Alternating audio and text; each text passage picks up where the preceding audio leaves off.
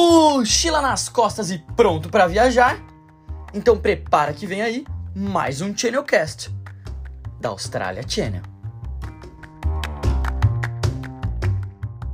Oi, galera, tudo bem? Hoje a gente vai conversar com a Michelle Elou, ela que é a. Peraí, que eu tenho que até dar uma cola porque tem muita informação.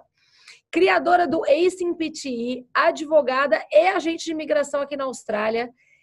A gente tem tanta coisa para falar que eu não sei nem por onde começar. Tudo bem, Mi? Tudo ótimo, você? Tudo bom, meu Deus. Esse vai ser o Channel Talk com mais informação de todos. A gente tem tanta coisa para falar. Meu Deus, meu Deus. Seu dia também só tem 24 horas? Não, Achei pois é. Esses dias eu falei pro meu marido, eu falei, será que eu não consigo uma Michelle, uma clone, não, para trabalhar junto comigo? Gente, eu fiquei abismada a hora que eu li o, a, o, aqui todo o seu histórico. Não, achei muito maravilhoso. Obrigada. Bom, então vamos começar, já que para já falar de você. Por favor, se apresenta. Conta pra gente há quanto tempo mais ou menos você está na Austrália e conta um pouquinho da sua formação, primeiro. Bom, eu sou a Michelle Low, né? Como a Ana me apresentou. Eu vim para a Austrália em fevereiro de 2016, então eu vim para cá para me requalificar como advogada. É, sim, se você está ouvindo isso, é tipo, caramba, como assim? Não é impossível se requalificar como advogada? Não, não é. Eu vim aqui e fiz, mas eu ouvi muito. Né? Eu fiquei quase um ano no Brasil me preparando para poder vir para a Austrália. Então foi um ano de muita pesquisa, de muito contato com faculdades, enfim, para conseguir saber como que isso funcionaria, né? É, então eu vim com esse propósito de me requalificar aqui como advogada. Eu comecei esse estudo em março de 2016, eu finalizei os estudos das matérias em novembro de 2017, então um ano e oito meses, mais ou menos. E depois eu comecei o meu curso de prática, né, que é obrigatório para você virar advogada aqui. E aí depois é só cerimônia na corte e vira advogada, né? Então esse percurso todo durou mais ou menos uns dois anos e dois meses. E aí depois eu apliquei para minha residência porque eu tinha virado advogada, né? Então eu podia aplicar para minha residência. E quando eu fui aplicar para minha residência, eu tive que estudar para a prova do PTI, né? E aí, tendo que estudar para a prova do PTI, eu, eu comecei a estudar pela internet e a internet foi me deixando maluca, porque um professor que você segue no YouTube, no Instagram, não sei o que, manda você falar a frase com a boca torta para a direita, e o outro manda você falar com o microfone na testa. Eu falei, Ai, não, mim não tá dando. Esse negócio não vai dar certo, né? Eu vou estudar por mim, vou sentar e vou uhum analisar essa prova, assim, sendo muito crítica né, do que, que, eles querem, do que, que eles não querem. E aí eu estudei para a prova, eu fui para a prova, eu tinha certeza que eu não tinha passado. Mas enfim, eu saí da prova e aí eu tinha gabaritado a prova, né? E aí, Caraca. isso que eu tinha gabaritado a prova, a gente começou a ficar na dúvida. Será que você já tinha um nível de inglês legal? Ou será que era porque você, enfim, né, estava já treinada, já estava com inglês bom? Ou realmente é a técnica que funciona? E Sim. aí eu sentei com um amigo meu para estudar um pouco e passar para ele. E aí ele fez a prova e passou. E aí, enfim, foi para um amigo, para outro amigo, para outro amigo, o negócio foi me sugando e depois eu acabei criando o meu curso do ACE em PT, onde eu preparo as pessoas para fazer essa prova do PT. Cara, e é muito engraçado porque, bom, a gente vai falar disso mais para frente, mas o quanto o PT não é muito conhecido, né? Bom, enfim, por várias razões. E que muita gente se adapta a ele muito melhor do que se adapta ao, ao IELTS, né? Ou às vezes ao Cambridge, depende. Existem é. alguns certificados. Mas, cara, é muito legal. Eu, é, no meu caso, quando eu e meu marido a gente já ficou a residência aqui, é, primeiro ele fez o PT. Aí ele falou, cara, acho que não é para mim. Aí ele fez o IELTS. Aí ele falou, não, acho que é o PT, é para mim sim. E voltou pro PT. É sempre assim. Você começa com o PT e você fica meio, caraca, essa prova é muita informação, é, é muita coisa acontecendo. Porque o, PT não é uma prova auto-intuitiva, que nem é o IELTS. O IELTS consegue estudar sozinha. Numa interpretação é. de texto, você interpreta o texto. Numa redação, você escreve a redação. É. No listening, você responde o PT, não é isso, né? Então as pessoas vai, saem do PT, aí vão pro lado e você fala, é, eu acho que é o PT que é para mim mesmo, Gente, volta, dá ré. É exatamente volta. o que aconteceu. E, é. e, depois, óbvio, né? Tudo conta também o quanto ele já tinha estudado e o quanto ele já sabia, mas o, quando ele pegou o PT mesmo, que ele sentou E na época também ele comprou um curso, tá, eu estou falando, era dois, é, 2017. Na época ele também comprou um curso e também, depois que ele levou mesmo o curso a sério, de sentar e falar, cara, deixa eu entender como isso funciona no conceito, é, ele marcou a prova também e foi papum. Tipo, não. Ah. E quase, a gente quase morreu do coração, porque a gente foi. Ele falou, cara, ele saiu da prova e falou: olha, não dá para ter muita certeza, não, tinha muita é. gente gritando ao mesmo tempo. É, eu tô é. confuso e no final tinha dado certo. O PT ele é uma prova que você tem que um, né, se preparar para o que que é a prova em si, obviamente, né? Uhum. Para você estudar e treinar, e você tem que se preparar para o que, que é o local de prova, porque a gente está acostumado a fazer prova num local que é silencioso, é só você e a prova, ninguém fala nada. E você entra numa sala de PT, hoje com as restrições tem menos pessoas numa sala, mas normalmente são 15, né, até, até 20 e poucas pessoas numa sala. Não estão os 20 falando ao mesmo tempo, porque entram em blocos de 7, 8 alunos, né? Uhum. Mas quando você entra e você começa a fazer a prova, tem mais 7, 8 falando com você, fazendo a prova do speaking junto com você. Então é um falatório danado dentro da sala de aula, realmente, né? E as pessoas Quem que não, não estão preparadas. É, é isso. Que foi o, quando o meu marido fez a primeira vez, foi a primeira, foi a coisa que mais pegou nele. Ele não conseguia se concentrar por causa do barulho, exatamente por causa disso. Foi uma vida fazendo prova em silêncio. E aí fez o IELTS, soltou e falou: Não, acho que esse barulho não, não tem problema. Não atrapalha é, tanto assim. Atrapalha. Bom, mas vem cá. Então vamos falar um pouquinho. Então a gente já viu que você é uma empreendedora nata, capta no ar as suas oportunidades. De... Vamos falar um pouquinho então sobre cada um. São três empresas. É...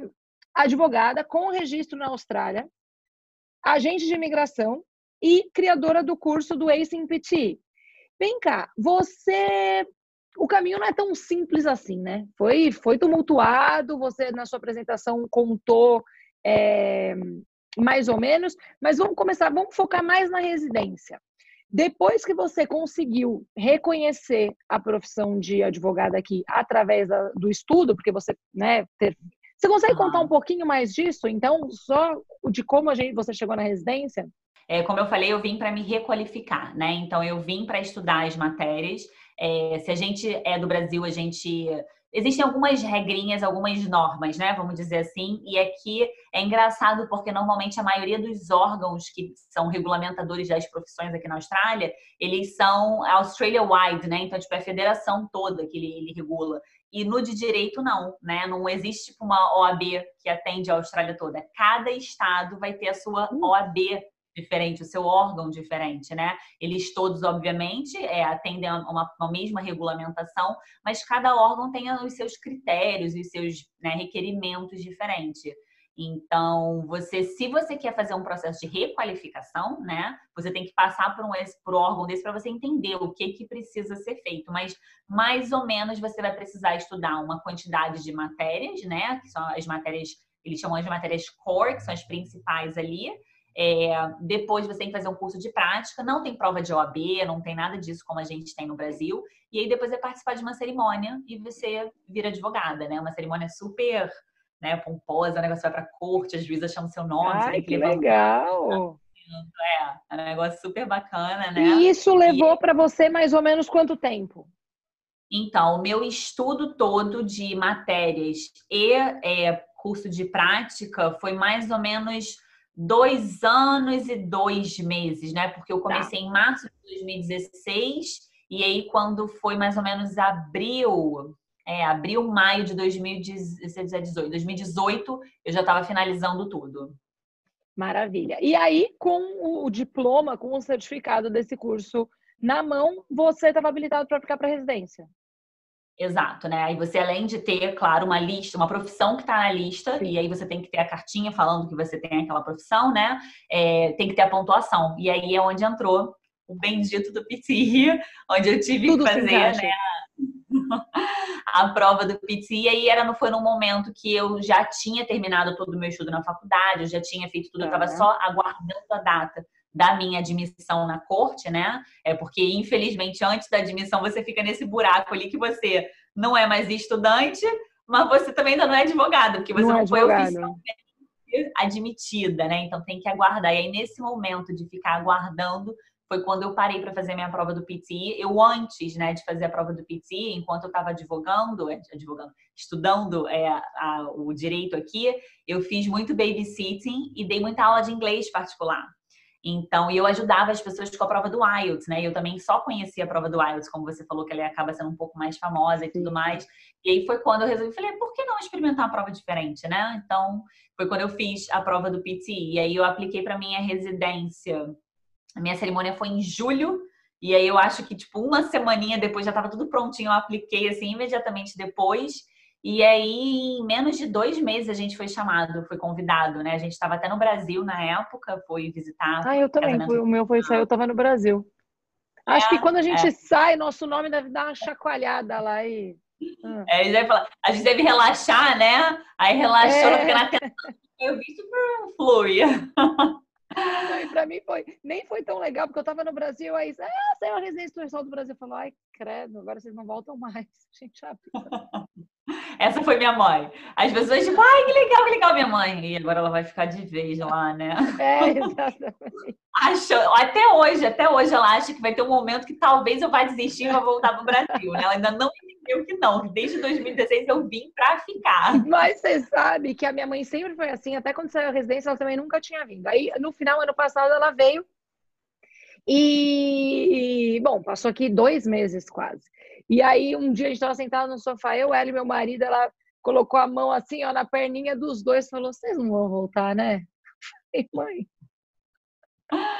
É. Acho que não. Ela falou, ai, mas acho que eu também não. Acho que eu também não voltava, não. Que bom, que bom. Então ela gostou daqui. Ah, não é. Não tem como não gostar, né? Ainda mais quando vou... ela veio, eu, eu planejei quatro anos a vinda dela.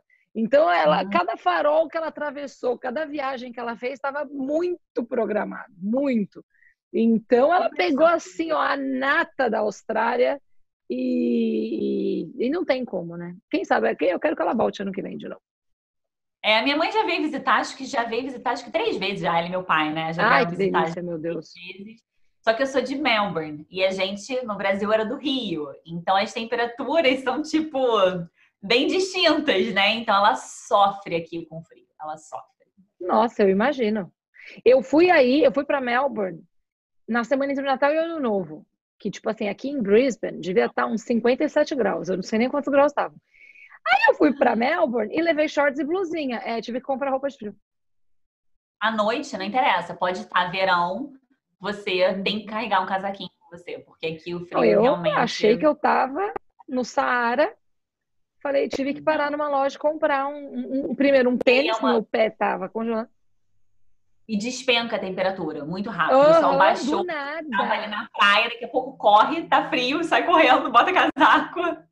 Não, gente, que é, não nem precisa de vacina da gripe aí, porque você precisa ter uma imunidade. Eu moro em Melbourne, eu fico com pneumonia em dois dias. A imunidade fica bem aqui. Gente, o que, que é isso? Bom, é, bom, então acho que agora ficou bem claro da, da residência. E, cara, eu fico muito feliz da gente bater esse papo, porque eu atendo sempre, diariamente, estudantes que no Brasil eram formados em, em direito e que já chegam aqui absolutamente é, desacreditados e tipo, ai, deixa eu, é, deixa eu ver um cookery, deixa eu ver um, um, um, um curso, vai começar uma carreira do zero. Às vezes a pessoa tem experiência, super, tem super facilidade e realmente, e às vezes até alguns agentes de imigração desestimulam né, as, as pessoas a correrem atrás da carreira de direito aqui. É, eu já passei por algumas experiências onde eles não só desestimularam, como eles me falaram que não era possível eu fazer o que eu estava fazendo, que eu não ia conseguir me requalificar e que eu não ia conseguir virar advogada. Hoje eu falo disso assim com a voz muito tranquila, mas se você me pegasse uns sete meses atrás e fizesse a mesma pergunta, eu ia estar tipo, me falaram que eu não ia conseguir. Porque é uma coisa que emociona muito a gente, sabe? Porque claro. hoje eu consigo olhar para trás e falar, eles estavam errados, mas na época, quando eles falaram isso, você duvida de tudo que você está montando, de tudo que você está fazendo, de tudo que você está construindo. Você pensa, ele é o profissional da área, ele sabe o que claro. ele está falando. Por que, que Não, eu, e outra, quantas pessoas desistem depois de ouvir isso? Sim, sim, com certeza. Eu fui teimosa, né? Eu não desisti, eu corri atrás. Uma em um milhão, uma em um milhão. É, é. E é isso, eu já tive muito em, em, roda, assim, né? Tipo, com os amigos, em festa na casa de alguém aqui na Austrália.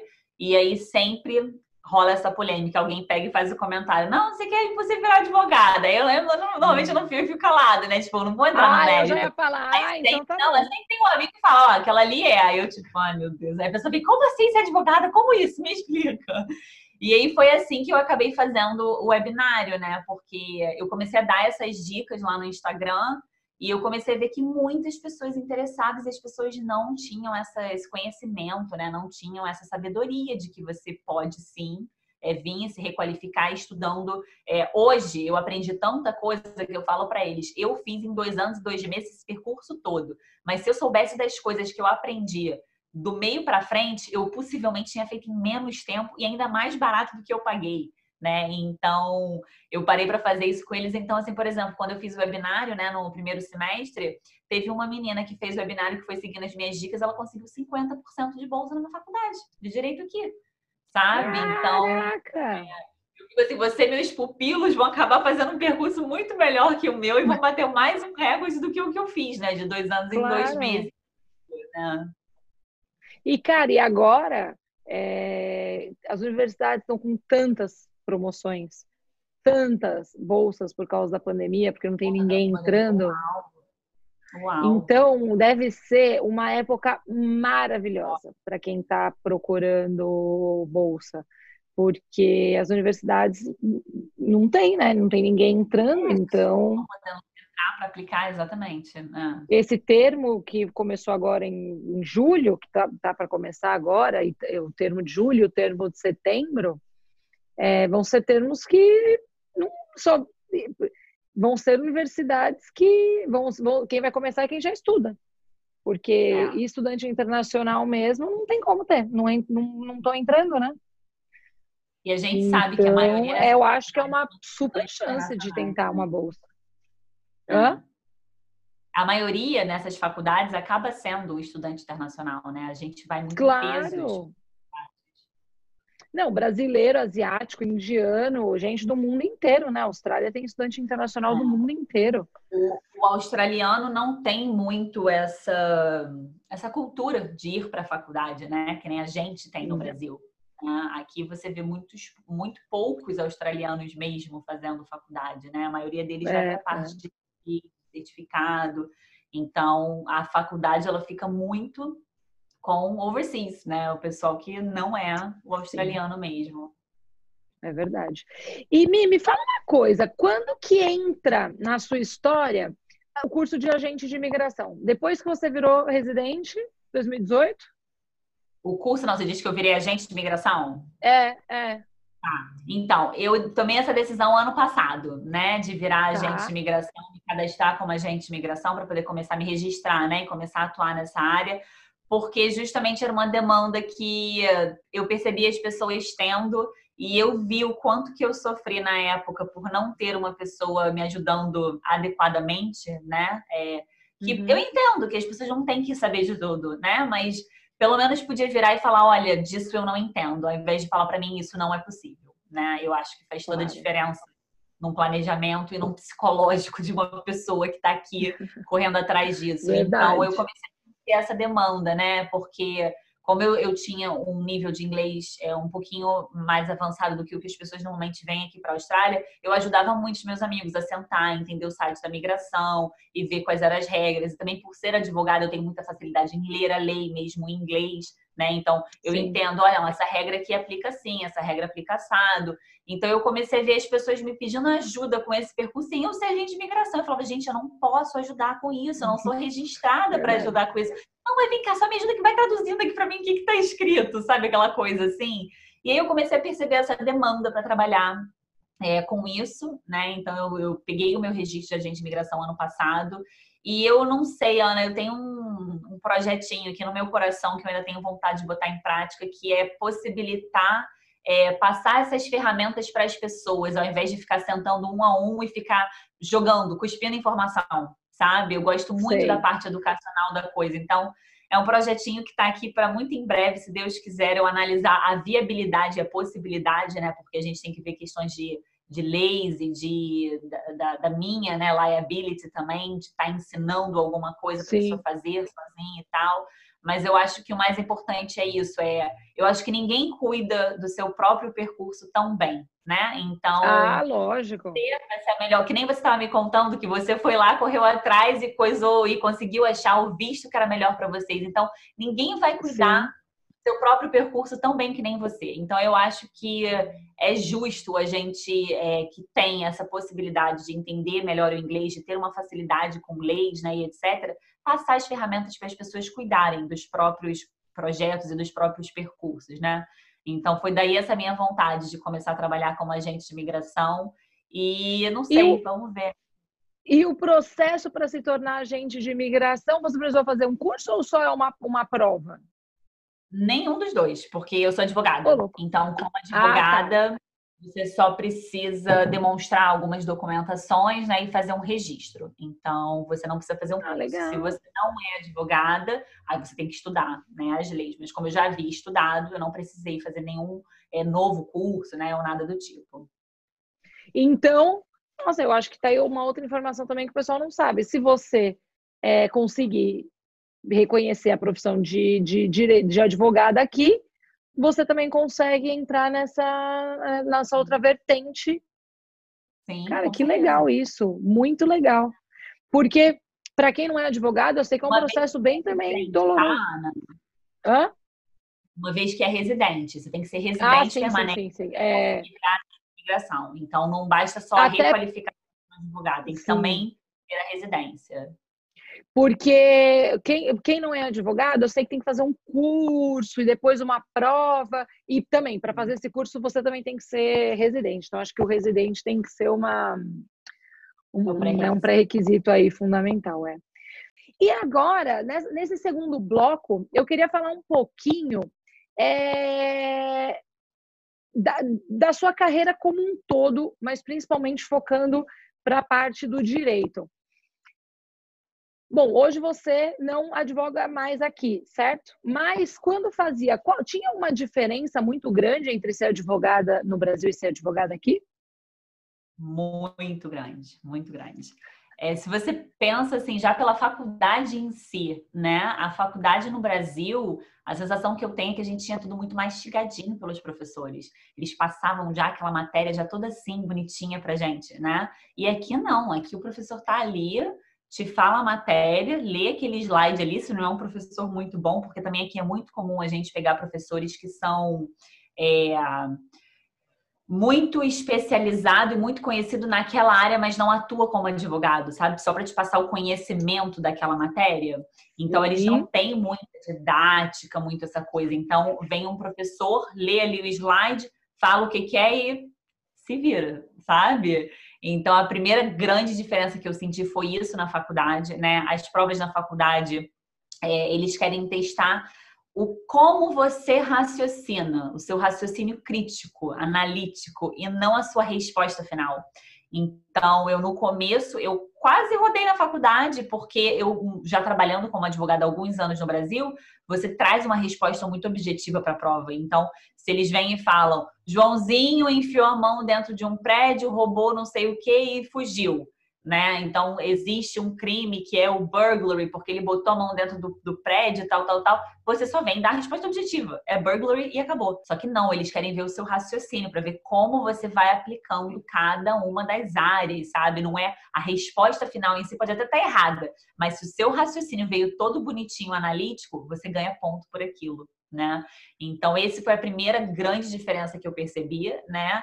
É, então aqui você vai para a prova, eles chamam que os exams, né? As provas são open books. Você leva livro, você leva anotação, você leva seu caderno, você leva tudo para a prova. Fala, gente, peraí, mas que prova é essa que você leva tudo, né? É justamente por isso, porque um, você tem que estar tá com, com os elementos, né, de cada crime, de cada é, processo, né? Tudo bem certinho para você ir colocando aquilo ali é, e porque eles querem ver todo o seu raciocínio. Então, eles te deixam com tempo curto para fazer a prova, porque senão todo mundo tinha tempo de olhar tudo no livro, né? É, para justamente ver o quão rápido você está indo ali naquele raciocínio e está trazendo. Então, essa foi a grande diferença que eu notei. é, a grande diferença na instituição em si do direito é que aqui a gente baseia tudo em casos. A gente até tem algumas legislações, mas, por exemplo, o Brasil é só código. Você abre o código, tem ali a regra. Você até tem as jurisprudências, né, que você pode ver que o entendimento das, dos tribunais tem sido esses, mas aqui não. O que a corte decidiu lá em 1800 não sei quanto é o que está sendo aplicado hoje. E aí você estuda casos antigaraços, né? Tipo de 1800 e alguma coisa. E aí você fala, cara, por que eu tô estudando um caso de 1920? A gente está em 2020, sabe? Por que, que isso está sendo aplicado ainda? Sim. Mas é o jeito que foi decidido, então é tudo baseado em casos, né? Claro que a gente tem é, algumas, algumas áreas do direito que já tem uma legislação até para tentar padronizar mais para todos os. para toda a Austrália, né? Mas até uma curiosidade é que, por exemplo, no Brasil, o Código Penal é o Código Penal no Brasil todo. Aqui não, cada estado tem um Código Penal diferente. Que não é um Código Penal, né? É uma legislação do Código Penal, vamos dizer Sim. assim. Então, é, isso é para tudo. Para pro, pro, os danos civis também, cada estado tem uma regra diferente. Para a propriedade, cada estado tem uma regra diferente. Então, eu acho que a única que é mais assim é, centralizada é de company, né? De companhias tá. e empresas porque de resto, cada estadinho tem a sua. É, o seu, seu, toque, vamos dizer assim, sabe? Então é bem, é bem diferente. E aí, quando e... você vai para a corte, começa a trabalhar, né? Você vê que é todo um, um processo diferente. Então, quando você entra numa corte, você tem que bal, né? Você tem que abaixar ali para o juiz, perante o juiz. Quando você sai, você não pode dar as costas para o juiz. Você tem que virar de frente para o juiz bal de novo e aí você sai da sala, né? Então você é, nunca está na mesma altura do juiz, então o juiz fica lá em cima, você está aqui embaixo. É, enfim, é, tem muitas burocracias, dependendo do tipo de corte, o pessoal usa sim hum. aquelas peruquinhas. Para! Não! Você já foi? Você ah, teve que usar? Não. Não. Quem usa mais, porque assim, Aqui eu não te falei a, a, a, principal diferença, né? No Brasil você é advogado, ponto, acabou. Aqui você divide o advogado em solicitor e barrister, tá? O solicitor é, vamos dizer, é o que faz a primeira parte do contato do cliente com o advogado, que vai fazer a petição, aqui não existe petição, mas só trazendo para um termo que a gente conhece, né? Que vai fazer a sua petição, organizar seus documentos e dar a entrada na corte. Aqui a gente não fala tribunal, aqui é corte, né? O tribunal, ele é baixo, você não tem juiz no tribunal, você tem membros do tribunal para decidir coisas tipo o nosso juizado especial, sabe? É, então aqui eu. É, não, eu não sei se você sabe, mas eu sou formada em Suits e eu tenho pós-graduação em How to Get Away with Murder. Então eu tô super por dentro. De então, hum. sabe as aulas de How to Get Away with Murder? Aqueles auditórios sei, enormes. Sei. É assim que é faculdade. É assim. Sério? Sério. Cara, eu achava Aqueles que isso era coisa de filme. Gigantes, né? Cara, é, aquelas é, tem... lousas de exatamente, três paredes. Exatamente. Exatamente, exatamente. Tem alguns, algumas lectures rooms, né, que são menorzinhos, que são turmas menores, mas aquelas matérias do, do primeiro semestre, do segundo semestre assim, de faculdade, né, é aquela sala lotadaraça, aquele auditório Nossa, enorme, o professor legal. lá na frente do microfone falando, e às vezes o professor vai subindo a escada e vai falar, perguntando para você, e o que, que é isso aqui? E o que, que você acha daquilo, sabe? Então, traz muito How to Get Away with Murder. Gente, que emoção! Nossa, que legal, que legal. É. Nossa, que legal. Eu acho que. Mas no Brasil não tem isso, né? Essa coisa é, mais antiga, assim, até da, da peruca e da. E da... Tem ah, é, no Brasil isso? Né?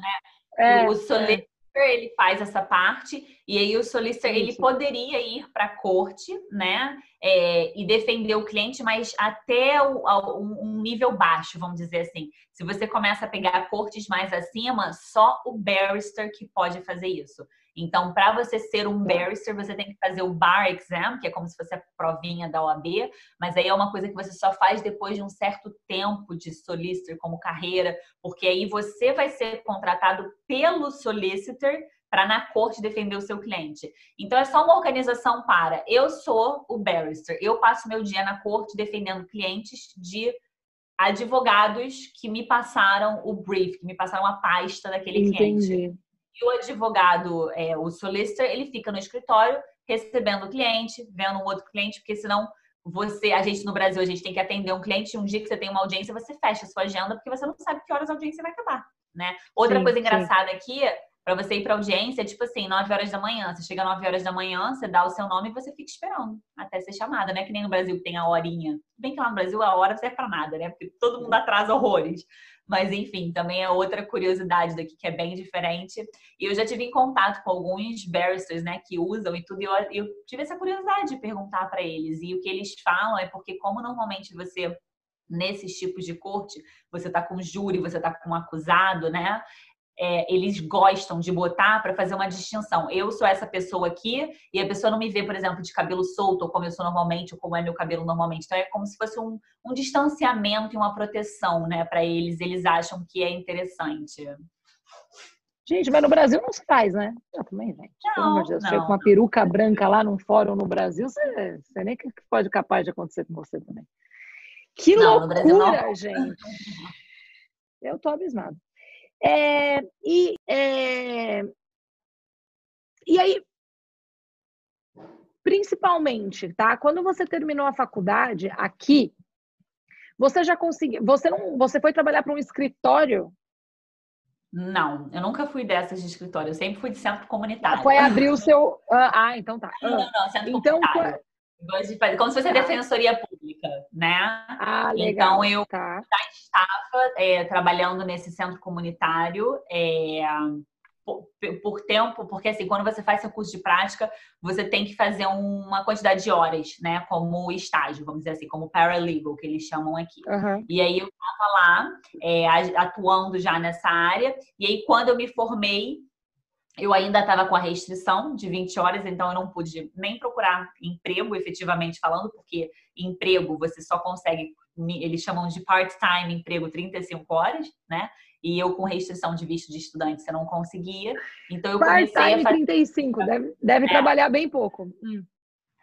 Então eu comecei a fazer uns trabalhos para eles, assim, é tipo, ah, ah, pega esse cliente aqui e atua pra gente, né? E fazer uns, uns trabalhos assim é, porque eu não podia estar trabalhando mais do que 20 horas por semana. Então, eu fiquei fazendo esses trabalhos, vamos dizer assim, ad hoc, né? Eles me chamavam para eu poder suprir aquele advogado e fazer aquele atendimento. Não, não. Então, foi assim que eu fiquei trabalhando com eles é, até sair a minha residência. E depois eu até trabalhei um pouquinho mais, mas depois eu, enfim, larguei para focar na coisa do PTI, porque era onde estava me chamando e era onde a minha energia estava me deixando mais contente. E agora, vamos falar um pouquinho então do, do PTI? É, conta pra gente então, o, bom, a ideia de onde surgiu, é, acho que já ficou clara, que é a mesma, né? Acho que para todo mundo que, que faz o PTI precisa dessa, desse resultado, se sente muito perdido, porque é diferente do IELTS, que tem aula para cima e para baixo, tem um monte de professor particular especializado em IELTS, o PT é muito pouco conhecido e aí, consequentemente, acaba ficando mais difícil, né? Conta pra gente um pouco o que, que é o Ace PT, quais, qual, qual a ideia, conta pra gente um pouquinho. É, como você falou, né? O PT ele não, não é muito conhecido, né? Ele é uma prova mais novinha do que o IELTS, que está aí já há muitos e muitos anos e é muito mais conhecido. E por ser uma prova diferente, né? É, a gente tem muito mais quantidade de questões mas são questões que pontuam de maneira diferente, enfim, que tem toda uma estrutura diferente do que uma prova tradicional de inglês, é, as pessoas têm a tendência a não, não, talvez não se arriscar, né? Não sei. Mas começou a ficar uma coisa muito crescente de que PT é fácil, PT é mais fácil, PT é fácil. E eu, eu, eu, tomo muito cuidado com essa fala do PT é fácil, né? Ele não é fácil. Ele é mais fácil que o IELTS, pelo menos na minha concepção e na concepção, eu diria, de todos os meus alunos que já passaram por mim, né? Então, Não, as pessoas começaram a vir para o PTI para fugir da prova do IELTS, né? E eu, como eu te falei que eu dava aula particular na época que eu estava estudando, eu ajudava as pessoas a se prepararem para o IELTS. E eu via é, o quão difícil é essa batalha com o IELTS, porque para você melhorar meio pontinho no IELTS, você precisa efetivamente ter uma melhora na sua gramática, você precisa efetivamente ter uma melhora na sua fluência, né? De como você está falando ali naquele speaking. Então tem que ser uma melhora real e é uma melhora que você não consegue do dia para noite, porque você para você melhorar a sua gramática, seu vocabulário, você tem que estar tá uma coisa um pouco mais a longo prazo, né? E já o PT não. O PT você consegue. Eu já tive alguns alunos, Ana, que entra assim, uma loucura, não recomendo, mas entra no curso, assiste todos os vídeos, faz tudo em dois, três dias e vai para a prova e tem uma diferença assim de pelo menos 20 pontos de prova que ele fez uma semana antes de entrar no curso e a prova que ele fez uma semana depois do curso, sabe? Sim, então eu, eu super acredito um aumento muito, muito, muito grande de uma nota né, de PT, de IELTS para PT em muito prazo, curto prazo. E IELTS você não vê isso. Você não vê ninguém que, ah, eu fui fazer um IELTS yes. sem prova, ou eu fiz um IELTS aqui mais ou menos, vou estudar com essa professora aqui e vou para o IELTS e vou subir 10, 15, o meio Esquece. no IELTS. Esquece. Já é um parto. Não, né? e, então... e posso falar uma outra coisa para mim também, na minha opinião, que faz muita diferença entre IELTS e PT? O, o fator psicológico numa prova desse nível, como o IELTS e o PT, ele interfere diretamente, diretamente. E no PT eu acho mais fácil de você controlar o psicológico, porque no IELTS, é, primeiro que tem uma outra pessoa, um, tem um avaliador, né, um, um ser humaninho avalia, te avaliando, e eu acho que isso... né? Exato. Quando eu, foi muito engraçado, quando meu marido fez o IELTS, a, enfim, ele foi avaliado lá por um senhor muito mal-humorado. E uma das perguntas que, que meu marido teve que responder foi a seguinte: é, Você seria feliz escrevendo um dicionário? E cara, e meu marido ele falou: Eu não sabia responder em português, não é, não é em inglês o meu problema. E conforme eu fui falando, o cara, o senhor que estava me avaliando foi fazendo uma cara que ele falou que quando eu vi, ele falou: olha, foi só ladeira abaixo. E foi tão engraçado porque ele fez a parte da manhã, ele fez todas as outras skills. E aí ele me ligou e falou: Nossa, amor, deitei, deitei. E aí voltou para fazer essa prova do speaking, me ligou e falou: Ah, não cria expectativa. É, é, é isso. É. Tem essa questão então, de você estar tá pessoa que te deixa nervosa, porque você está vendo o rosto da pessoa. E tem aquele grande problema que é, são pessoas, né, Ana? Então, uma pessoa, ela pode estar muito acostumada a ouvir um accent de um brasileiro e não está acostumada a ouvir de uma outra pessoa. E aí, se o indiano, por exemplo, vai fazer uma prova, ela vai ter um pouco mais de dificuldade para entender aquele accent. Outras pessoas já estão muito acostumadas com o accent brasileiro e entende rapidinho, né? Então, tem essa questão, nunca vai ser uma coisa muito neutra, porque são pessoas, cada pessoa tem um histórico, cada pessoa tem um background, tem uma, né? Então, às vezes você vai pegar um professor que vai ser muito bonzinho e que, nossa, adora brasileiro e ali, né, super se pegou ali com você, e vai ter outra pessoa que às vezes não, não tá num bom dia, não, não, não entende muito, nunca tá acostumada a ouvir muito sotaque de brasileiro, não tá entendendo o que a pessoa tá falando, entendeu? Então tem esse é. ponto, né? É, além do que você tá vendo ali a reação da pessoa que não ajuda às vezes muito. Exato. E tem, não, eu acho, eu, o grande questão é que quando vai te corrigir a sua redação, também é uma pessoa. Então é muito impessoal. É, é, cada pessoa vai, vai corrigir de um jeito, né? Não, por mais que você siga um guideline de como tem que ser uma correção, gente, é uma pessoa. A gente, né, no direito a gente aprende que o juiz tem que ser neutro, só que não tem como você achar que a pessoa ela vai se fazer muito esforço, mas não tem como você não ser neutro. Não tem como. Eu, tem como eu, eu ser... tenho uma eu tenho uma aluna que ela tirou uma nota, foi, foi super bem no IELTS. E no writing, acabou tirando uma nota super baixa porque ela tinha escrito com a letra cursiva. Eu acho que agora em o IELTS nem é mais escrito, né? Agora ele é digitado também, né? a maior parte. Mas, é, mas ela escreveu o writing com a letra cursiva e, e em, em, todos os simulados era o writing era a melhor habilidade dela, ela sempre se destacava muito nos writings. E aí quando chegou o resultado da prova, ela foi super bem no writing, tipo assim, tirou uma nota medíocre. E quando e aí ela entrou numa briga louca lá, e muito porque ela tinha escrito com uma letra cursiva que a pessoa que leu não, não conseguia. A letra dela, é, ainda tem isso, né? Que nem esqueci de listar também, tem essa questão também, né? Que você tem que. E ainda tem isso, né? Eu lembro, nossa, você tem que fazer a prova, e aí, se você por acaso quer alterar alguma coisa, você tem que apagar, ou você tem que fazer um asterisco e puxar uma seta para um outro, né? E você não pensia, não. Você está ali fazendo sua redação, que, é. diga-se de passagem, não é a mais importante e não é a que vai pontuar nem em mais e nem a segunda mais para o seu writing. Então, as pessoas, quando vêm para o PT, tem muito essa coisa de ai meu Deus, meu problema é redação. Eu fico, então você não tem problema nenhum, porque redação não é teu problema. A gente resolve isso aqui em dois tempos, sabe? Porque tem Sim. outras questões que são muito mais valiosas do que uma redação. E a redação no IELTS é a única coisa, né? Então, outra coisa também que eu acho que é mais justo do PT é o PT tem 20 questões diferentes. Então, você tem 20 maneiras diferentes de mostrar para o computador, né, para a inteligência artificial que vai te corrigir, que você fala um bom inglês, que você tem um bom nível de inglês. É claro que tem toda uma técnica junto, porque eu já dei aula para pessoas que eram inglesas. Elas nasceram na Inglaterra, elas só falam inglês e elas não conseguiam tirar o 7-9 no PT. Porque tem o inglês, mas não tem a técnica, sabe? E quando você junta os dois, aí o negócio funciona. Então. Mas eu sempre dou esse exemplo aqui para os meus alunos. Se eu precisasse fazer um Enem hoje de português, eu não sei se eu passaria. Escreve uma redação hoje aí do Enem. Vamos ver quanto que eu tiro. Eu não sei se eu. Não, se eu, se eu ainda mais o português, né? O nosso português é muita Sim. regra, gente. Eu, e eu acho que, que, que o IELTS ele é mais ou menos isso. Ele acaba que não mede a fluência.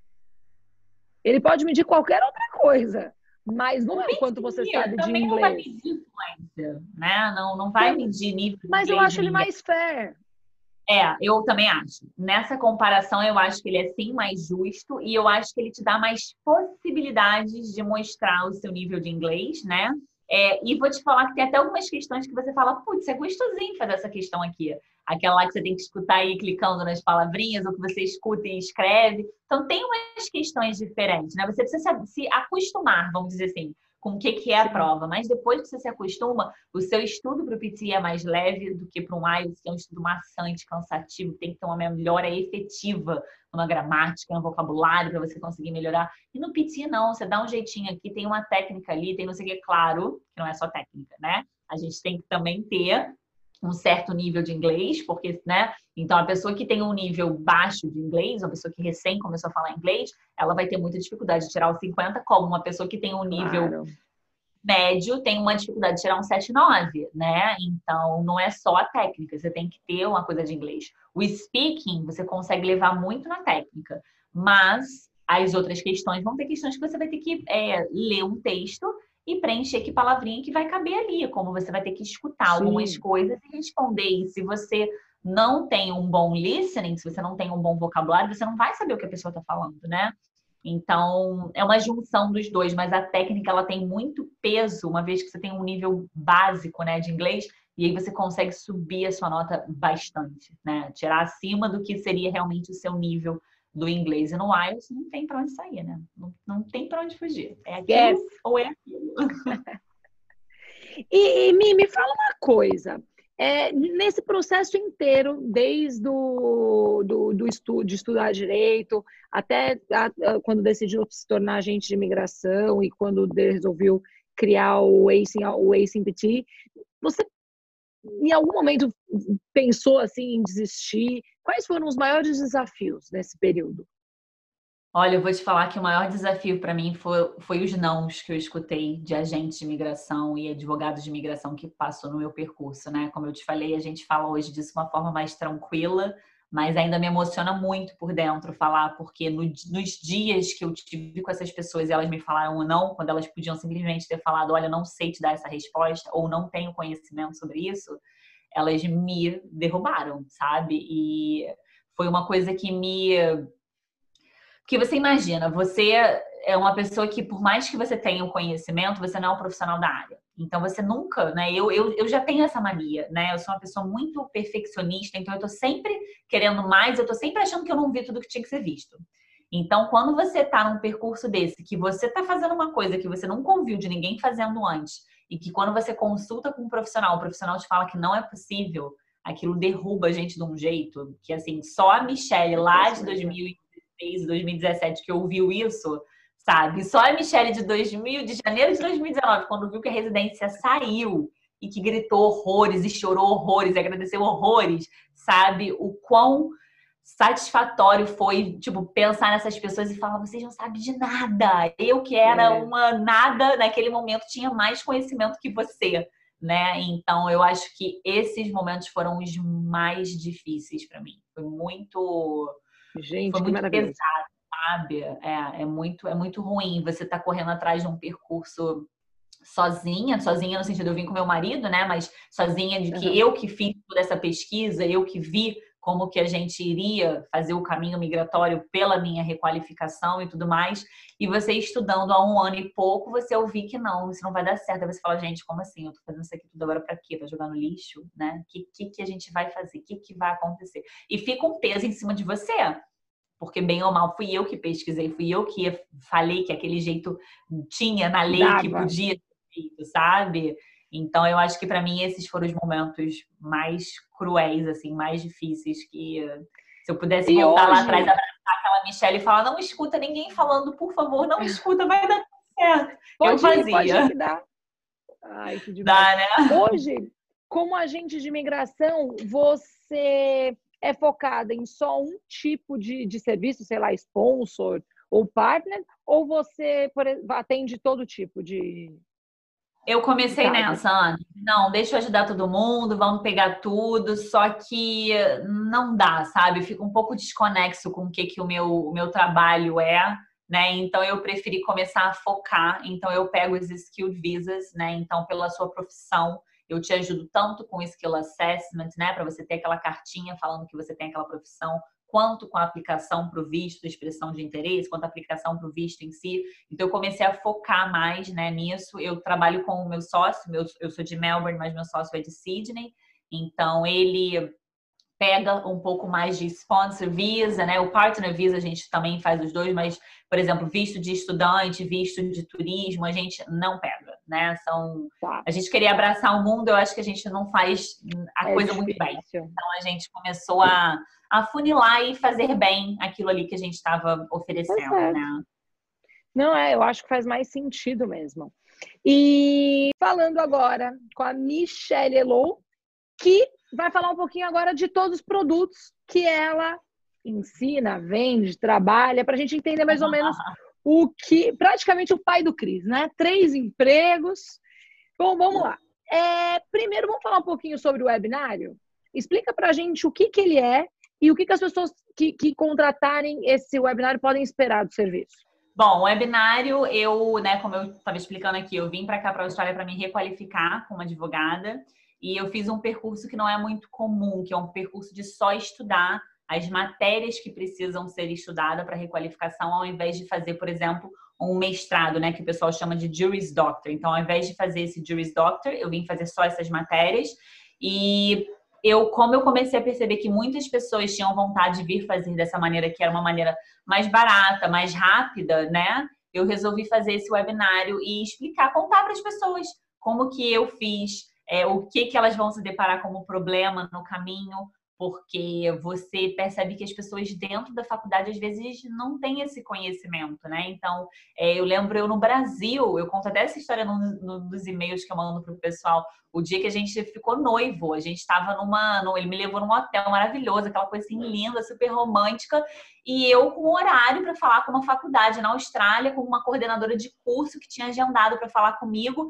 Então, assim, eu tava lá, né? Não sabia ainda que na manhã seguinte ia rolar o pedido, mas eu tava lá com a cabeça longe, preocupada com essa coisa de Austrália. Então, quando você para para pensar quantas noites que eu fiquei acordada para conseguir falar ali com o online do curso, nananã. Então eu já adianto tudo isso para o pessoal, né? Tipo, essas dificuldades que eles vão encontrar e que é normal, eles confiem naquela outra informação que eles têm, né?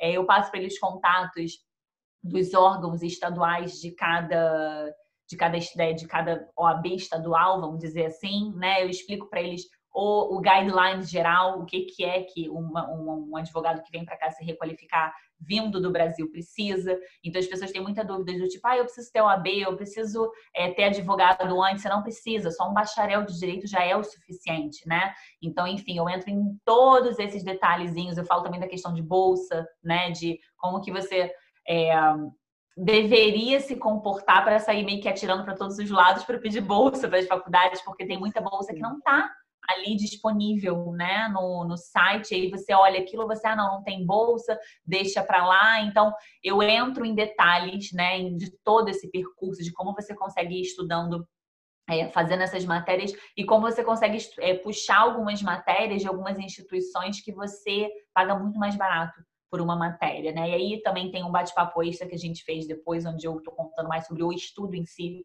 da faculdade, dando aquelas dicas, porque lembra que eu falei o negócio da prova, que a prova é completamente diferente? Sim. Então eu dou um essas dicas também, porque você ir para a prova com o seu preparo ali bonitinho, né? Todas as suas anotações organizadinhas com aquelas aquelas orelhinhas tudo colorida que você já vira, tá, tá, tá, tá aqui, faz a diferença total também na sua prova. Então, é, a gente só não trata de visto lá, né? Lá eu sou a Michelle que passou por aquilo passando o meu, o meu ensinamento, né? E aí, pessoa depois precisa saber se para ela a requalificação vai ser válida para fins de imigração, aí a gente precisa depois, né, com a consultoria, ver se qual é a pontuação que você tem por causa da sua idade, por causa do seu é, histórico de, de experiência antes e, enfim, nível de inglês, é, porque ela é sim uma possibilidade de percurso migratório, mas não é qualquer pessoa que vai conseguir se requalificar, né? Então a gente tem limite de idade para poder, é, não é requalificar, não, migrar, né? A gente tem limite de idade tá. para migração. Uhum. Então não adianta você ter 60 anos de idade, querer vir para cá, se requalificar e querer migrar. Você não consegue migrar aos 60, né? Sim. né? Então a consultoria é mais para isso, mas fora essa parte de visto, eu tô lá ensinando tudo, tudo, tudo, tudo, que você precisa saber do antes, durante a faculdade e depois. A pessoa entra, ela, ela, ela vai ser assessorada em todos os níveis, né? Olha, eu sou advogada, não sei muito bem o que fazer, mas aqui também tá, segue aqui minha dica do Piti para aplicar o skills é dessa forma. Yeah. Tem isso também, né? E aí a pessoa querendo, ela pode vir para o ACBT também fazer a prova dela. Normalmente só precisa fazer essa prova um pouquinho mais para frente. Algumas faculdades pedem a prova para entrar, mas não são todas, né? É, mas enfim, aí enfim, a pessoa escolhe o serviço que ela quer, né? Tem uma coisa que eu não gosto de fazer, é ficar amarrando o cliente para ah, não, tem que vir fazer isso. Não, o cliente volta que ele mas, é, mas é mais fácil, né? Ah, não é ah. mais fácil, né? Porque você consegue. E, e, aí, agora, falando. Bom, a gente já falou do, do, do, do webinário, agora do ACPT, o que, que o pessoal pode esperar? Ele é um então, curso, ele é só uma, uma dica, ele é o que exatamente? Ó, eu confesso que eu tenho um preconceito com esse nome de curso, mas eu uso, né? Tá. que eu acho que curso é muito pouco para o que eu ofereço lá dentro. Então, assim, é, você tem todos os vídeos estão gravados, então todo o conteúdo está gravado, né? É, a gente tem sim a aula ao vivo, mas a aula ao vivo é para outra finalidade. O conteúdo eu gosto que esteja todo disponível e gravado para o aluno, porque eu acho que cada aluno tem uma rotina, cada aluno está no lugar do mundo. Eu já tive aluno que está no Brasil, já tive aluno que está na Itália, que está na Irlanda, que está no Vietnã, entendeu? Está na Nova Zelândia. Então, cada pessoa está com um horário diferente. Então, eu falo para eles: você tem que assistir no seu melhor horário. E as pessoas falam: qual é o melhor horário? Quando você está descansado, a cabeça está boa e você pode concentrar né? Então, é importante você assistir nesse melhor horário, como também a ferramenta de você poder me pausar, fazer um xixi, voltar, ou me botar para falar oh. de novo aquela que você não anotou, ou que, sei lá, o gato passou na frente e derrubou, o celular Sim. É uma ferramenta que faz diferença. Tem, né? Exatamente isso. E eu passo muito conteúdo e muito conteúdo, às vezes eu sou muito objetiva, eu vou passando muito conteúdo de uma vez só. E aí, Ana, o comentário que eu tenho de todos os alunos é: Mia, você editou aquele vídeo, não editou? Eu fico, gente, eu não editei, é o mesmo vídeo. Cara, mas você falou aquela parada que eu não tinha percebido. Eu falei, tá lá desde o dia 1. Eu juro pra você que tava lá, sabe? Porque é isso, a gente, a gente hoje em dia, a gente tá com a nossa capacidade de atenção muito curta, né? A gente está tipo fazendo um monte de coisa ao mesmo tempo. Então tá aqui, mas tá ali olhando o WhatsApp, tá fazendo outra coisa. Então acaba que você perde ali um negocinho que é importante e aí depois você vê, peraí, mas ela falou que ela tá falando aquilo naquele vídeo e você fala, caraca, é. aqui. Né? Então assim, você tem todo Eu... o conteúdo de vídeo para te ensinar o que que você Sim. precisa para a prova. Então, assim, eu ensino do zero mesmo. E aí eu explico, por exemplo, na prova não vai com brinco grande. Na prova, eles vão te pedir isso, isso, isso. Na prova vai ser barulhento. Eu falo desde dia zero, você não sabe de nada da prova. Eu explico como que a prova pontua, né? Porque são 20 questões, mas não ah, vale 90 pontos, 90 dividido por 20. Não, vai ter questão que vai valer 10 vezes mais do que outra, sabe? Então Entendi. a gente precisa entender essa importância. Então, eu explico também esse no conteúdo dos vídeos, né? Essa importância. A gente tem o nosso guia, onde eu falo de questão por questão, tudo anotadinho, para que, que ela pontua, quais são as enabling skills, né? Porque o resultado do PT você tem ali os quatro principais, né? O sim, speaking, sim. listening, e depois você tem as enabling skills. Então, no guia a gente vem explicando o que, que é cada uma, a quantidade de palavras, o tempo, não sei o que, enfim. Tem cronograma de estudo, né? Porque às vezes algumas pessoas gostam desse direcionamento de o que, que eu estudo, o que, que eu treino em qual dia e quanto Sim. tempo eu treino de cada uma. Então, eu passo esses dois documentos, tanto de quanto tempo de treino, de quais você deve estudar qual dia e ir cruzando né, essas, essas datas. Então, a gente tem cronograma para quatro semanas, para oito semanas.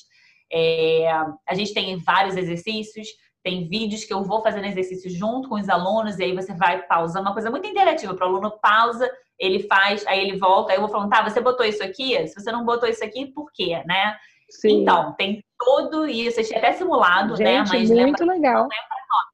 né? É só simulado para você administrar seu tempo, ver como você está saindo naquelas questões. Nota, eu só confio e só recomendo no mock test oficial da Pearson, lá do site deles, que é o único que vai te dar uma nota real de como você se sairia Sim. na prova. Né? Existem muitos sites que até vendem mock test, mas eu sempre falo para os alunos: quer fazer para treino? Faz, mas não confia no resultado. Porque eu já vi aluno se dando mal para os dois lados, do tipo, o mock test está te botando para baixo, o não oficial, e aí a pessoa não se sente segura para ir para a prova, e ela fica enrolando para ir para aquela prova, e o contrário, onde o mock test te dá uma nota muito boa e você vai para a prova e não é nada daquilo, sabe? Então... É, eu, o, o meu marido ele fez um, um, teste não oficial antes de ir e no speaking ele tirou zero. Aí, uh -huh, zero. E a gente não sabia o que, que podia ser. Ele falou, meu Deus, eu tô. E assim, foram, sei lá, dois dias antes da prova dele. Ele falou, eu tô ferrado. E, cara, nada a ver, foi fazer a prova e deu tudo certo. E a gente não sabe até hoje se o microfone, que não sei lá, não funcionou, ou não sei, até hoje a gente não sabe. Ou não oficial? Não, era o não oficial, era o não oficial, sei lá, um qualquer desses de internet. E, e ainda bem que não, ele não deixou abalar também. Quer dizer, até deixou um pouquinho, mas a prova já estava marcada, não tinha o que fazer. Mas imagina, se você é uma pessoa que não marcou a prova ainda, você não marca mesmo, se você tem uma resposta dessa. Mas foi, era um desses não oficiais da internet que. Nossa, ele tomou um susto, coitado. Imagino, é, é, é, desesperador realmente. E pode acontecer do oficial também te dar uma nota não verdadeira por erro do microfone. Então eu sempre falo, até isso eu, eu converso lá no, no curso, né? Eu ensino no curso. Tem que fazer a prova, o mock test oficial, é, com um microfonezinho externo, que nem de telemarketing mesmo, porque só esse microfone, que, claro, de qualidade boa, né? Que não vai ficar aquele microfone chiado, aquela coisa.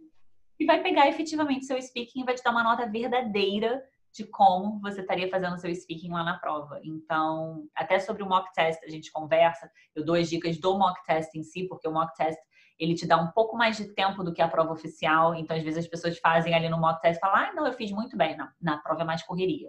Então, enfim, eu dou todos esses toques, né? Tudo isso está disponível no momento que a pessoa se inscreve no curso. E ela tem 90 tá. dias de acesso para o curso, né? Ela tem 90 dias para participar, de assim, ler, é, é, estudar, assistir os vídeos quantas vezes ela quiser durante esses 90 dias. É, toda semana a gente tem coaching call, onde eu fico online com os alunos que querem entrar e estar online, né? É, eu vou rodando data e horário toda semana para a gente poder alcançar mais alunos e aí a gente entra e treina. Então, se você tem alguma perguntinha objetiva, o pessoal normalmente ah, deixa. Legal isso, hein? É, porque é muito importante, né? É o que eu explico para eles no começo do curso. Você ter contato com uma técnica eficaz, né, é muito importante, porque tem que ser uma técnica que você sabe que funciona. Mas também é, é importante você fazer um treino eficaz.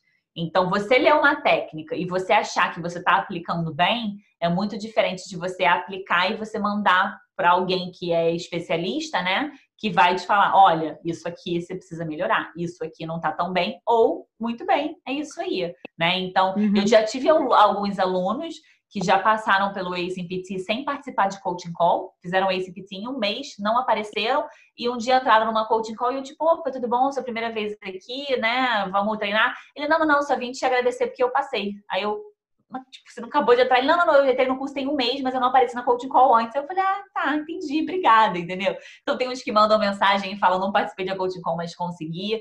Então a coaching call é como se fosse um extra, né? Para você ter esse contato ali no ao vivo comigo, para tirar uma dúvida.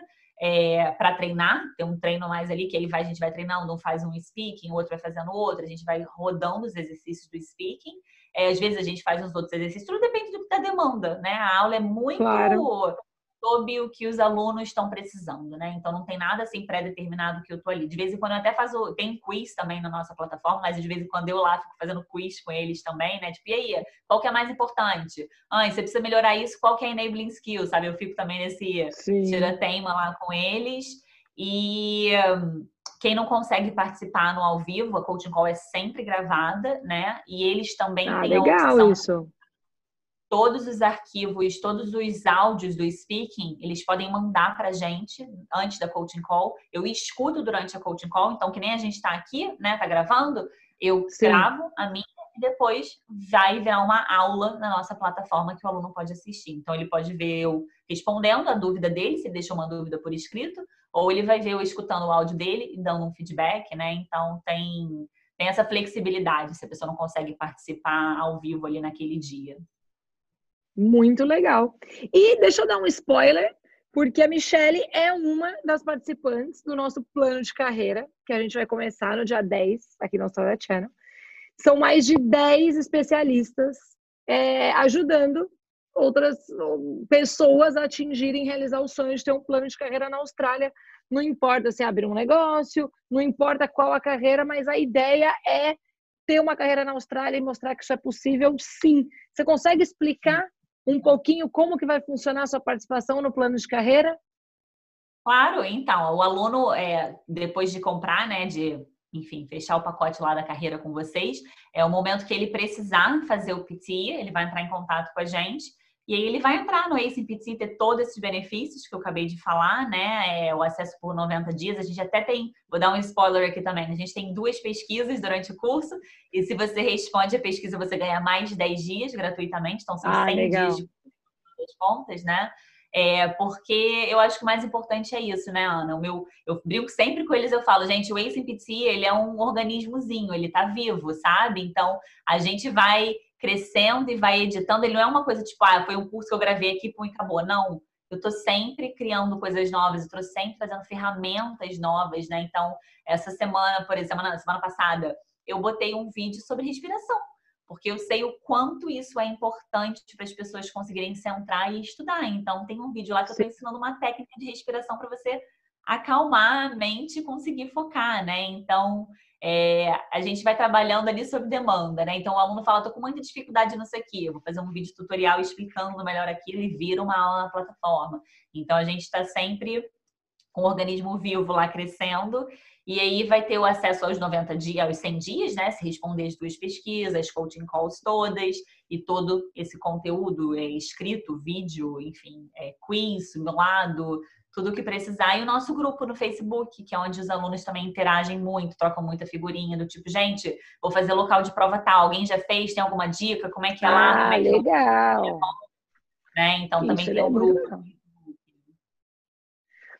Gente, e aí, agora, peraí, agora eu quero fazer a última pergunta que é que eu fiz para todo mundo. Quero sinceridade. Mi, para você, a Austrália vale a pena? Vale muito a pena, vale muito a pena. Não teve um dia que eu saí do Brasil que eu me arrependi do que eu fiz, apesar de tudo. Olha, falei que não me emocionava, tô me emocionando. Apesar dos nãos, né, que a gente escuta no percurso e tudo, foi muito, muito, muito doído, né, no, na época ter escutado esse não. Então, Sim. apesar de tudo isso, vale muito a pena. Eu acho que a tranquilidade, né, e você tá, tá em um local, morar em um local onde você se sente sei lá, eu não sou só mais um, né? Eu faço parte daqui de um todo e você vê que é um governo é, preocupado com você, preocupado com o seu bem-estar. E isso você vê em tudo. Eu tô falando do governo, mas ele reflete para tudo, né? Então, pessoas, a gente né? na faculdade a gente tinha umas preocupações assim que você fala, gente, isso no Brasil a gente precisa achar que isso é balela, sabe? Então você tem ali os grupos é, para as pessoas com deficiência, você tem os grupos e todos os cuidados com as pessoas da comunidade LGBT, você tem os cuidados com as pessoas que têm ansiedade. Eu tive um pouco de ansiedade né, na, na faculdade e você tem gratuitamente psicólogo. Na verdade, eu só descobri que eu tive ansiedade conversando com um psicólogo lá, né? Eu conversando, que eu sempre fiz terapia no Brasil. E quando eu cheguei na faculdade, ah, você tem direito a tantas sessões é, no ano. Eu falei, pô, eu vou fazer fato, né? Aí, começando a fazer com ele, contando as minhas coisas, ele falou, você tem um pouco de ansiedade. Aí eu tenho, eu achei que todo mundo fosse assim. Ele, não, isso não é normal. Essa preocupação uhum. tanta com prova e tudo mais, eu não sei o quê. E aí ele fez uma carta para eu levar para uma parte específica da faculdade, onde eles analisaram a minha circunstância. E aí, normalmente, você tem duas horas de prova. E se você quiser, por exemplo, levantar para fazer um xixi no meio da prova, é você que está perdendo tempo de prova. E as duas uhum. horas já é muito apertada para você fazer a prova se você sabe, né? Então, eles, por exemplo, me deram o direito de ter 15 minutos de intervalo. Então, eu podia parar a minha prova, ficar 15 minutos do lado de fora e isso não afetava meu tempo ali dentro da prova, sabe?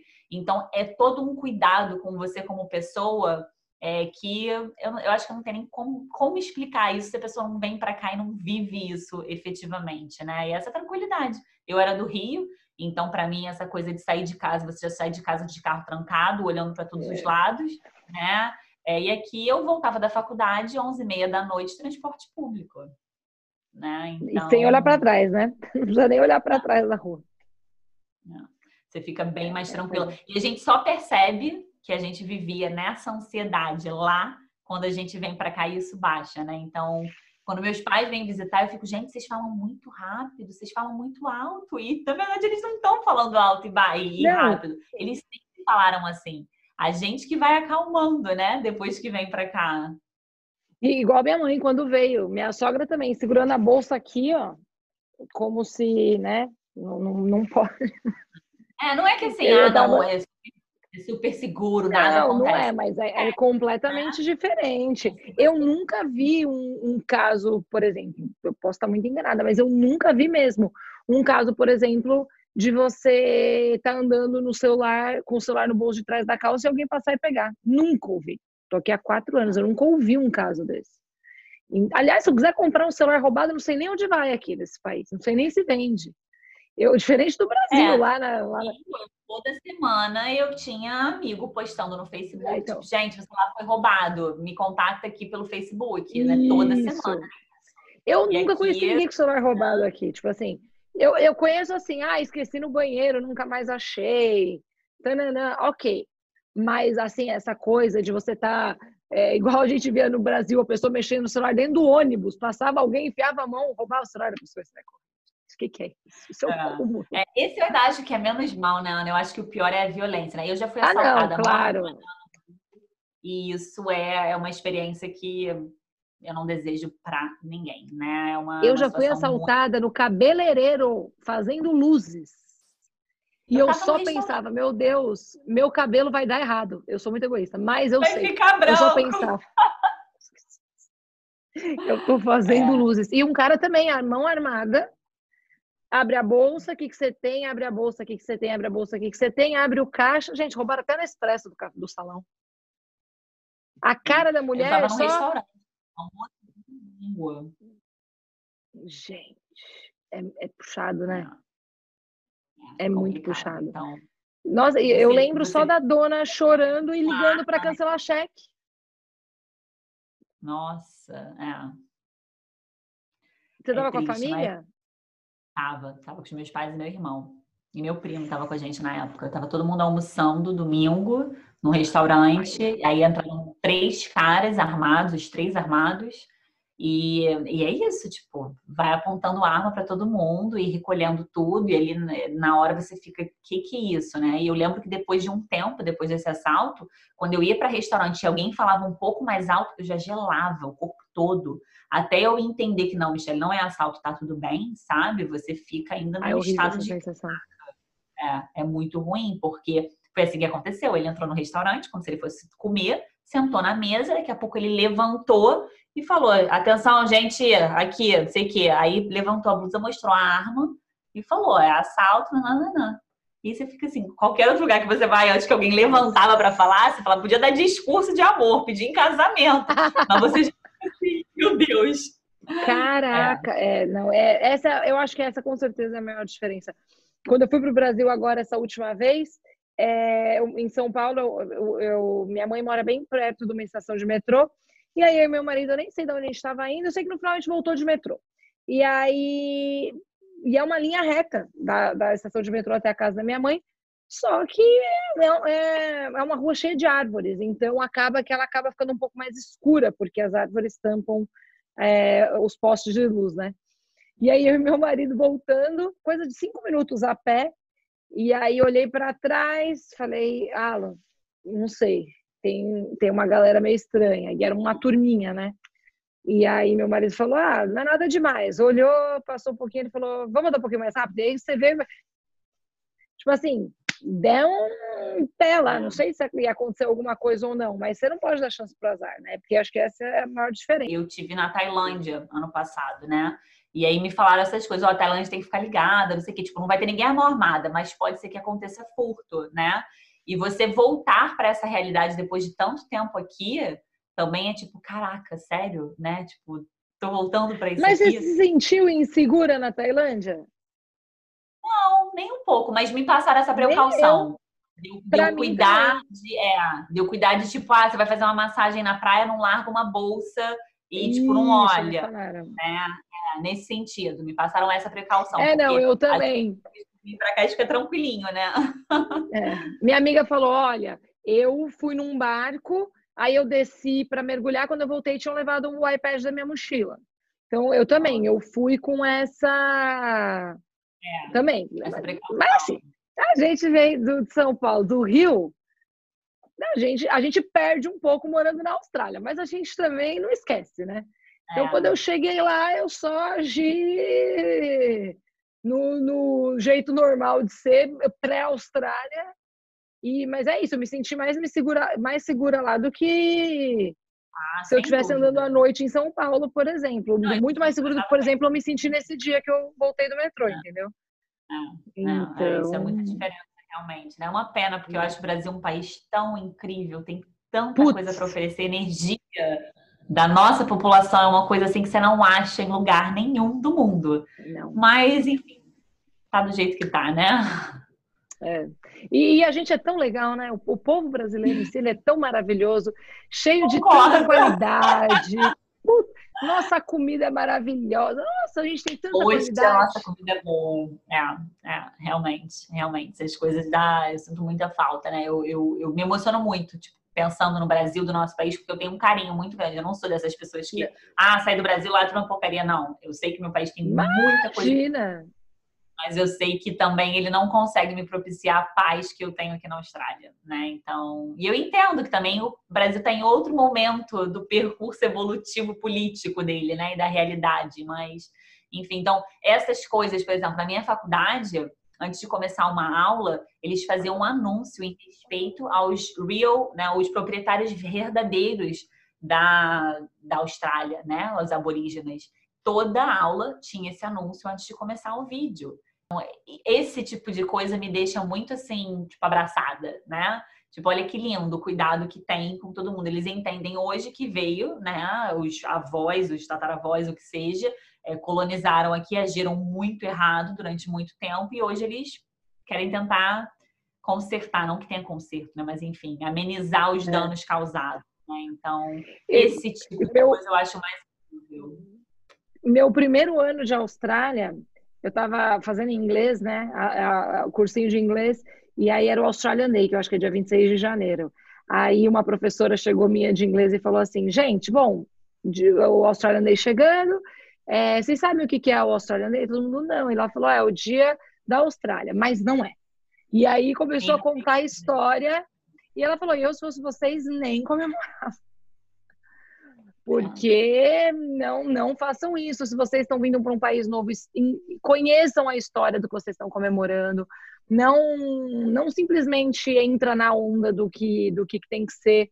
E aí isso me fez já começar a olhar com outros olhos. E é isso, mostra mesmo o quanto a pessoa, o quanto, o quanto as pessoas aqui é, entendem, né, o que o que o, o, que o que o país passou. E eu não sei se é por causa, é, não é, eu não sei se é porque o país é mais recente, eu não sei por quê, ou se é simplesmente uma cultura. Mas eles têm mais essa profundidade assim nos nos, nos conhecimentos e na vontade, né, de conhecer, eu acho. Não, com certeza. Eu nunca vi é, faculdade nenhuma no Brasil, pelo menos não na época, né? Não sei se hoje como é que tá isso Mas quando eu comecei a minha faculdade aqui em 2016, a minha faculdade levantou a bandeira gay. Tipo, levantou fisicamente, que eu tô falando. Tinha no campus a bandeira gay hasteada do lado da bandeira da Austrália, sabe? Então, é um cuidado. Se isso assim, não é era um... inclusão.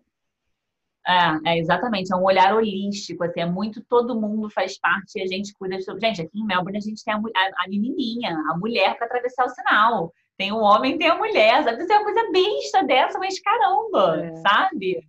Então é, é justamente isso, né? Esse olhar de inclusão. Eu acho que o Brasil está começando a entender, né, a dar os seus é, engatinhamentos mas é, isso é o, que, é o que mais me deixou apaixonada pela Austrália. Estou respondendo essa pergunta se valeu a pena. Sim, valeu a pena por tudo isso que a gente está aqui falando já não sei quantos minutos. que não é só a segurança, né? É muito mais. É. Mi, eu adorei. Muito obrigada. Eu acho que foi. É, esse papo foi super inspirador. Eu acho que vai ter muita gente que, não importa se é advogado ou se a pessoa só está tendo dificuldade para passar no PT ou se a pessoa não sabe o que fazer e às vezes a profissão está na lista e não sabe muito bem por onde começar. Eu acho que tem muita gente que pode assistir esse vídeo e, e, e se sentir inspirado a não desistir e, e, querer continuar. Eu, eu, nós, eu, eu fiquei abismada com a força que você teve. Foi o que eu te falei no começo. Eu acho que poucas pessoas tiveram essa hum, força é, acho que poucas pessoas teriam essa coragem de falar, desculpa, querida, você está errada e, e, e, continuar no plano. Acho que pouquíssimas pessoas. E é. eu quero muito te agradecer por ter vindo aqui compartilhar a sua, sua vida com a gente, seus desafios, todas as dificuldades que você passou. Foi um prazer. Igualmente, foi muito bom estar dividindo isso aqui. Eu acho que o grande, o grande papel, o grande objetivo é isso, né? É inspirar as pessoas que já ouviram um não, já ouviram dois, três, enfim, e que não significa que todo mundo vai conseguir, né? Mas que você pode olhar as coisas com um pouquinho mais de cuidado e cuidar com um pouquinho mais de carinho, né, do seu projeto, que eu acho que se for para ser vai dar tudo certo. Ah, com certeza. Gente, posso fazer uma pergunta pessoal? Depois de tudo isso, você não mandou um e-mail para esse monte de agente de imigração falando assim: Oi, querida, precisando de uma advogada, tô por aqui. Então, já me perguntaram segue, muito isso. Tipo, segue você não foi lá contato, meu de número. volta?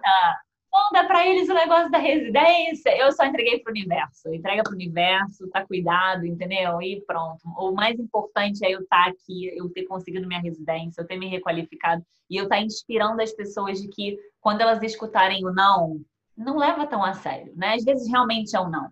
Mas dá uma olhada, vai não que não era como que eu ouvi, né? Eu acho que claro. esse que é o, o, o, grande intuito todo, né, do meu trabalho. Já não passou já, essas pessoas já já foram. Já foram. E não, mas posso falar, eu tenho certeza que elas, é, mas às vezes é, serviu de aprendizado também para elas, né? E aí falando, poxa vida, olha aquela menina que eu falei não, conseguiu. Deixa eu rever aqui o que é. eu tô falando, porque. Entendi. É, é, entendi. É. Nunca tinha pensado por esse lado, sabia? De trazer para elas o conhecimento de que sim, é possível, né? É. Putz, olha só, eu atendi essa menina, falei que não, caraca, e é sim.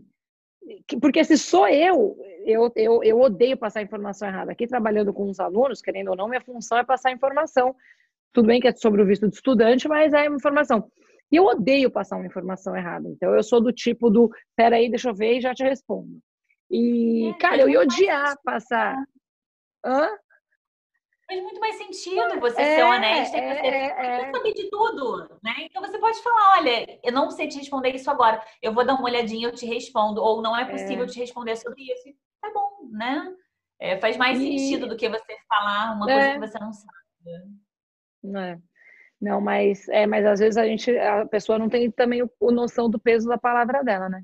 Fala um não desse e aí e segue o jogo, você vai atender outra pessoa e você pronto, acabou com, com os sonhos da, da pessoa que tá ali, né? Enfim, é puxado.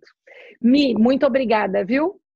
A gente volta a se falar. Obrigada a você, foi ótimo te conhecer, estar tá aqui nessa entrevista e que a gente inspire muitas pessoas, né? Com certeza. Um beijo grande, muito obrigada. Um beijo, tchau. Vem pra Channel.